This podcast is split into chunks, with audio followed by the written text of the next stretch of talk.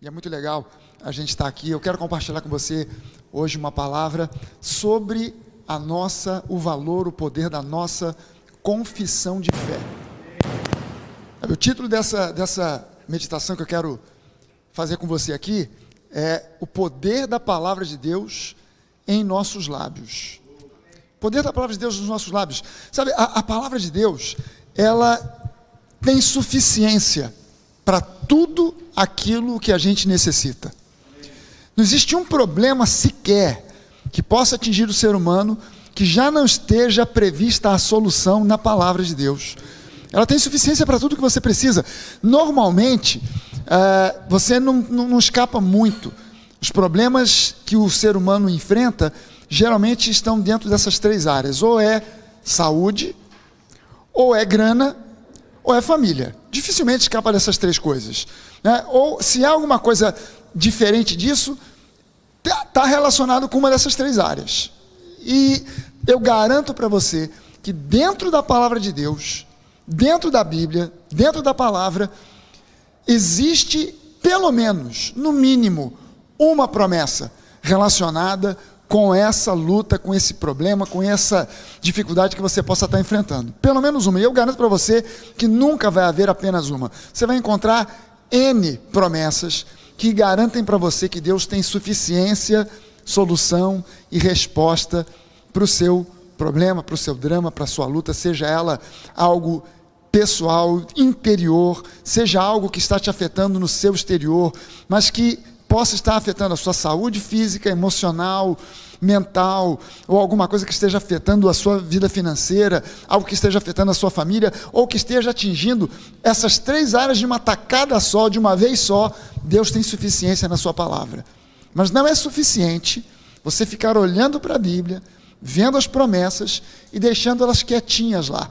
É preciso você tirar essas promessas da palavra colocar no seu coração, colocar na sua boca, meditar nessa palavra e colocar isso em forma de confissão de fé. Aqui, em 2 Coríntios, eu, eu puxei alguns versículos aqui que eu queria que você consultasse e visse junto comigo. 2 Coríntios, no capítulo 4, no versículo 13, o apóstolo Paulo diz o seguinte: Tendo, porém, o mesmo espírito de fé, tendo, porém, o mesmo espírito de fé, conforme está escrito, eu criei por isso, eu falei. Também nós cremos e por isso também falamos. Claro, eu estou citando apenas aqui o versículo, existe todo um contexto, mas o contexto daquilo que Paulo está falando aqui nos remete à questão da confissão de fé. Uma vez que eu criei, então eu falei. Nós cremos então nós também falamos, aquilo que a gente crê, inevitavelmente a gente comenta, a gente conversa, a gente fala com outras pessoas, porque está tão forte no nosso interior, tão forte no nosso íntimo, está tão forte na nossa crença que a gente não consegue evitar de falar, de comentar, de conversar a respeito disso, de falar a respeito disso para outras pessoas, e é preciso que a gente compreenda e entenda que na palavra de Deus, Existem é, princípios relacionados com isso que a gente chama de confissão de fé. A gente crê, então a gente fala. A gente crê, a gente coloca na nossa boca, a gente coloca no nossos, nos nossos lábios aquilo que Deus já disse. A confissão de fé não é algo que eu digo simplesmente porque é positivo, porque é bacana, porque é legal. É algo que eu falo porque Deus já disse. Então eu só estou repetindo aquilo que Deus já falou, eu só estou colocando da minha forma, com a minha expressão, com a minha consciência, aquilo que Deus já declarou na Sua palavra, com relação à minha vida, à minha prosperidade, à minha saúde, à minha família. Eu estou declarando isso para que o mundo espiritual ouça e saiba que eu estou confiando que Deus é poderoso para trazer à existência aquilo que talvez não esteja ainda existindo no natural, mas que no sobrenatural, no mundo espiritual, já foi providenciado por Ele para mim, para minha família, para os meus entes queridos, para as minhas finanças, para a minha saúde. Em Hebreus 10, capítulo 10, no versículo 23, agora o escritor dos Hebreus, que creio eu, foi o apóstolo Paulo, Existem algumas evidências, a gente não sabe quem é o autor da Epístola de Hebreus. A gente não sabe com certeza quem foi o autor. Não está escrito eu, fulano de tal, escrevo para vocês agora. Eu, João, eu, Manuel. Não tem, não tem uma declaração da autoria. Mas existem fortes evidências dentro da epístola que mostram que uma, há uma grande possibilidade de quem escreveu Hebreus foi o apóstolo Paulo. Se não foi o apóstolo Paulo, no mínimo foi alguém que conhecia muito bem o que ele pregava, o que ele ensinava, porque a linguagem da epístola é extremamente paulina. E aqui no capítulo 10, no versículo 23, o escritor aos Hebreus diz assim: guardemos firme, mantenhamos, eu poderia substituir esse verbo guardar aqui do início, mantenhamos firme ou guardemos firme a confissão da esperança, sem vacilar. Presta atenção nos termos que ele vai usando aqui mantenhamos firme, guardemos firme a confissão da esperança, sem vacilar, porque quem fez a promessa é fiel. Porque quem fez a promessa é fiel. Então você viu que a, a, a confissão que ele está nos convidando aqui a manter firme é uma confissão que foi feita por alguém que é fiel, que não falha, que tem a intenção de que essa promessa de esperança seja cumprida, se realize, aconteça. E ele diz: vamos guardar, vamos manter firme a confissão da nossa esperança, porque quem fez a promessa é fiel e não vamos vacilar nisso. Vamos manter firme essa confissão, sem abrir mão dela, em hipótese alguma, apesar de circunstâncias, apesar de sentimentos, apesar do que a gente vê, apesar do que a gente sente. Vamos manter firme a confissão da nossa esperança, porque quem fez a promessa é fiel. Gente, o grande problema relacionado com a confissão de fé não é o falar ou declarar as promessas de Deus. Se você pode ouvir o pastor Fragalho, o pastor Timóteo é, e, outros pastores, pastor Bené, é, pastores da Nova, de outras igrejas, falarem que você precisa manter firme a sua confissão de fé, que você deve confessar a palavra de Deus, que você deve ir aos versículos da palavra, encontrar as promessas e transformar aquelas promessas em confissões de fé. Você encontra lá a promessa que diz que pelas pisaduras do Senhor Jesus nós fomos sarados. Então você transforma isso numa confissão sua. Não, pelas promessas do Senhor da palavra, eu fui curado. Pelas feridas de Jesus, eu fui sarado. E você declara isso você encontra uma promessa que diz: O Senhor é o meu pastor, nada me faltará. Então você traz isso, personaliza isso, traz para você e você declara: Não, o Senhor é o meu pastor, nada me faltará. A, a grande dificuldade não é você declarar isso. Você está num culto, você está na igreja e o pastor diz: Repete agora comigo: O Senhor é o meu pastor. O Senhor é meu pastor, nada me faltará, nada me faltará. Não, essa não é a dificuldade. A grande dificuldade não é o falar ou declarar as promessas, mas é manter firme a nossa confissão. É na segunda-feira, não no culto. Quando o pastor está convidando você a repetir aquilo que ele está dizendo, aquilo que ele está lendo na Bíblia, que você pegou e leu, seja na Bíblia de papel, seja na Bíblia eletrônica, você leu, você conferiu. Não, o pastor não está inventando. Está escrito lá: o Senhor é o meu pastor e nada me faltará. Está escrito lá nas palavras que eu posso entrar no descanso, porque Ele trabalha aos seus filhos, Ele dá enquanto nós dormimos. Está lá escrito, o pastor não está inventando isso. Eu conferi, eu fui, eu abri, eu trouxe para o culto a Bíblia de papel, ou eu não trouxe a Bíblia de papel, mas eu estou com o meu telefone aqui, é, o smartphone, eu abri, eu vi, eu conferi, está escrito e eu repeti o que o pastor falou. O problema é na segunda, é na terça, é na quarta, é na quinta-feira é você manter firme, é guardar firme a confissão da esperança, a confissão de fé. Esse é que é o grande problema da confissão de fé. Agora, deixa eu chamar para você a, a, sua atenção para Tiago no capítulo 3. Tiago capítulo 3, no versículo 4.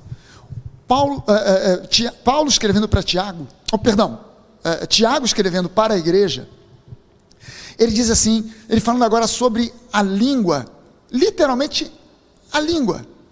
E ele diz o seguinte: que ele faz uma comparação da língua, do poder, da força que há na língua. E ele fala sobre a língua de uma forma até bastante negativa, ele fala: olha, a língua ela é, ela é, fogo, ela, ela, ela ateia fogo numa grande floresta, como se fosse uma fagulha que ateia fogo com fofoca, com intriga, com mentira, com uma série de coisas. Mas ele diz o seguinte: observem igualmente os navios que, sendo tão grandes e impelidos por fortes ventos, são dirigidos por um pequeníssimo leme e levados para onde o piloto quer. O que Tiago está dizendo aqui?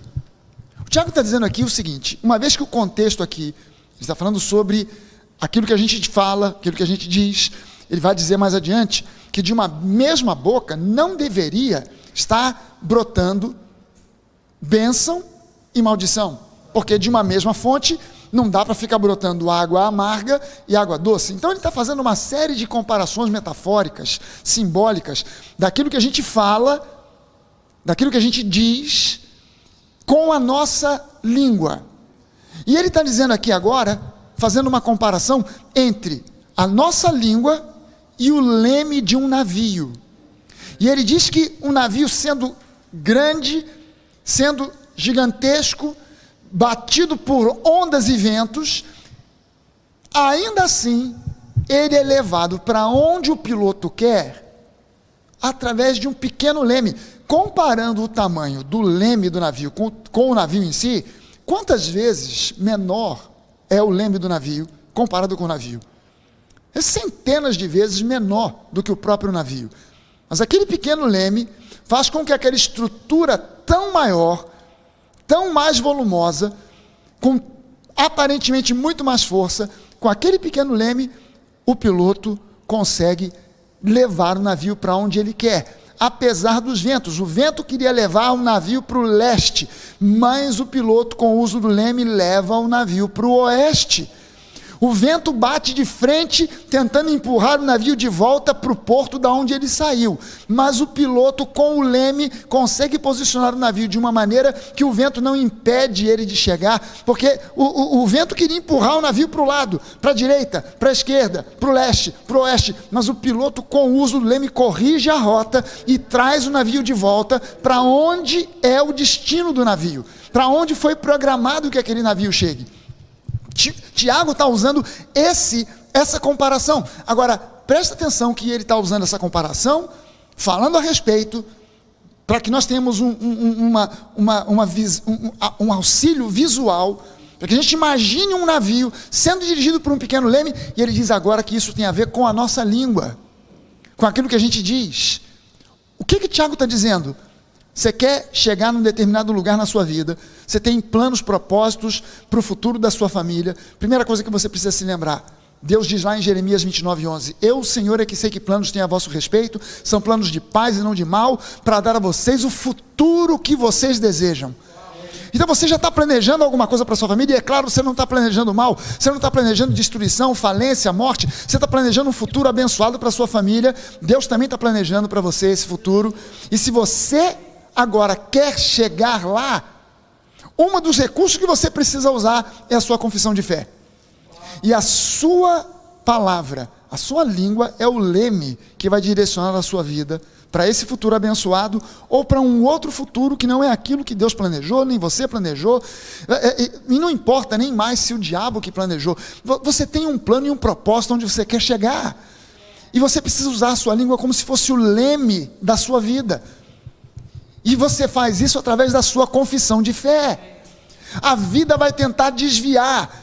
Se você tirar o diabo dessa, dessa, dessa equação, a vida, com os seus ventos, vai tentar te desviar desse plano, desse objetivo de um futuro abençoado. O, o, botando o diabo de volta na equação, o diabo vai tentar desviar a sua vida desse futuro abençoado, desse plano que você pensou, que você imaginou e que Deus corroborou com a sua palavra. O diabo vai tentar desviar você para lá e para cá, os ventos da vida, o dia a dia, vai haver desânimo, vai haver tantas coisas tentando desviar você desse plano. Como é que você traz de volta a sua vida para o rumo que Deus planejou, que você imaginou, que Deus corroborou, que Deus colocou um sim e um amém com as suas promessas? Como é que você traz de volta? É com a sua confissão de fé. Por isso não basta você repetir uma confissão de fé que o pastor declara no domingo, na segunda-feira, na terça-feira, na quarta-feira, de manhã, à tarde, à noite, você precisa manter firme a sua confissão de fé. Lá em Provérbios 18, 21, o escritor aos Hebreus diz assim, perdão, o escritor de Provérbios, ele diz o seguinte: a morte e a vida. Esse versículo é muito forte, gente. Esse versículo é muito forte. A morte e a vida estão no poder da língua. Quem bem a utiliza, come do seu fruto. Presta atenção no, no, nos, nos termos que são usados aqui. Presta atenção porque ele diz que a morte e a vida, as coisas assim mais extremas, a morte e a vida, estão no poder, na força da língua. Estão submetidas à língua. Quem bem a utiliza, quem bem utiliza a língua, veja só o seguinte: Tiago comparou a língua com o leme de um navio. Agora, o escritor de Provérbios fala da língua sendo utilizada como uma ferramenta, como alguém que pega uma ferramenta para utilizar para alguma tarefa. E ele diz: a morte e a vida estão no poder da língua. E quando você utiliza a sua língua como uma ferramenta para aquilo que você está necessitando, para aquilo que a palavra de Deus está te, te dirigindo, você vai ter um resultado positivo. Tanto Tiago como Provérbios estão comparando a nossa língua com uma espécie de ferramenta e aquele que utiliza de maneira correta essa ferramenta, ele vai obter sucesso. Veja bem o seguinte: toda ferramenta, toda ferramenta, qualquer ferramenta, se você tem em casa ah, ah um espaço onde você guarda ferramentas, de repente você gosta de mecânica de automóvel, de repente você gosta de é, é, fazer concertos dentro de casa, e você tem de repente uma caixa com ferramentas. Se você tem que aparafusar ou desaparafusar um parafuso na parede, você não usa um martelo, você usa uma chave de parafuso. Ou seja, a ferramenta tem que ser usada da maneira adequada para a qual ela foi projetada.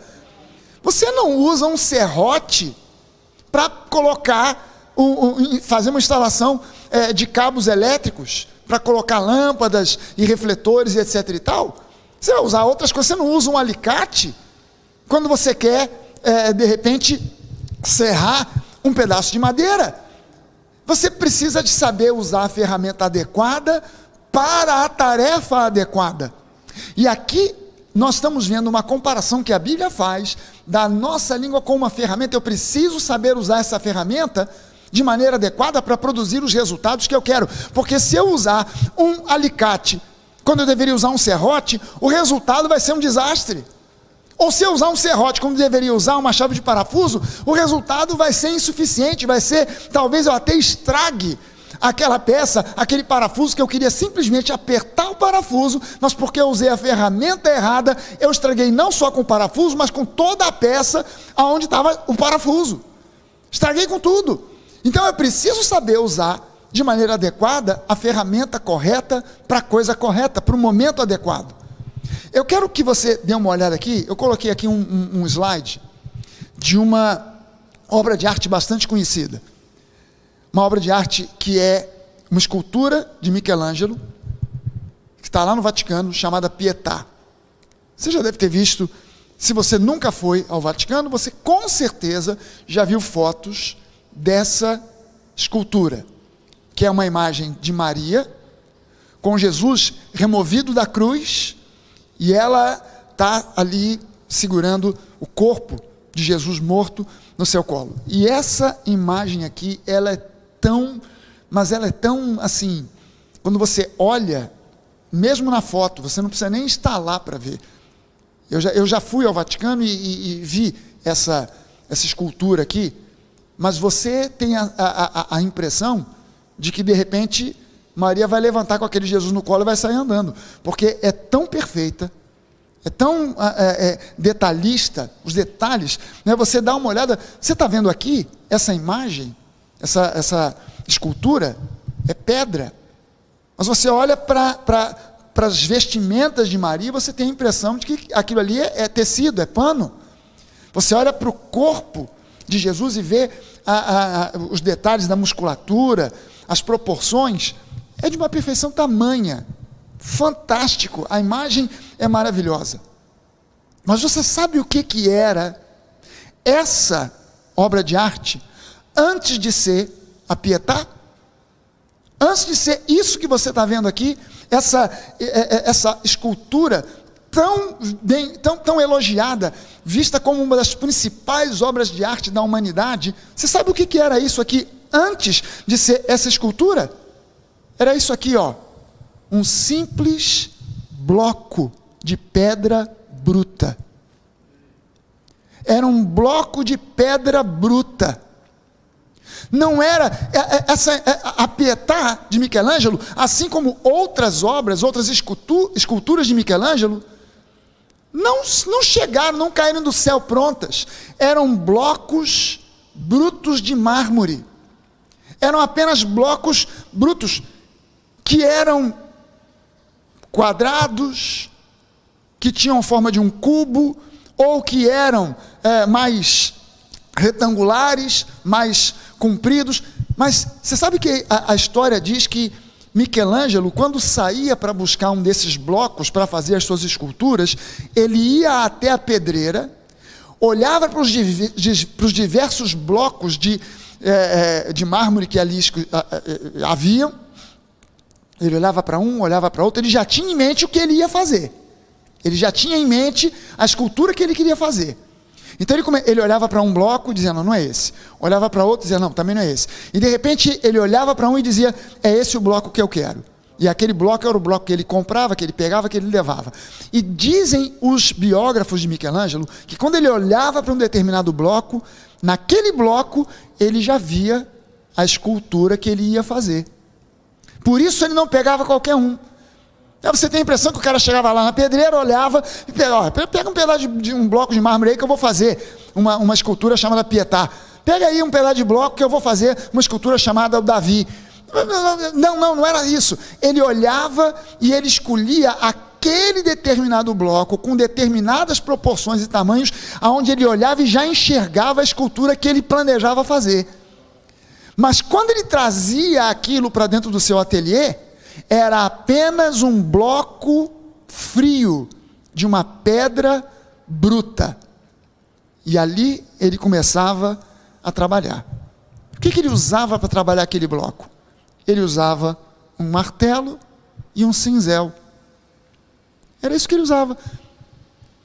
Um martelo e um cinzel. Um cinzel, esse, esse, essa espécie de prego, né, com a ponta chata, que ele ia martelando na pedra ia esculpindo, ia martelando, ia removendo certos pedaços, ia removendo, ia moldando, ia moldando, e de repente, aquilo que era, depois de algum tempo, aquilo que era um bloco frio, bruto, sem nenhum senso artístico, sem nenhuma beleza, apenas um bloco de pedra, virava uma linda escultura. Gente, eu quero dizer para você aqui que o martelo e o cinzel que nós temos para esculpir o futuro que a gente quer são a palavra de Deus e a nossa boca. Com a, com a, sua, a sua boca, você vai esculpindo o futuro que você deseja. Quando você olha para frente, você de repente o futuro que você está vendo é um bloco de pedra frio. O que te espera lá na frente parece ser desgraça, o que te espera lá na frente parece ser derrota, parece ser morte, mas daqui onde você está hoje, olhando lá para frente, vendo aquele bloco de pedra frio, aonde você enxerga morte, falência, desgraça, aonde você enxerga família destruída, você começa a ver o que ninguém vê.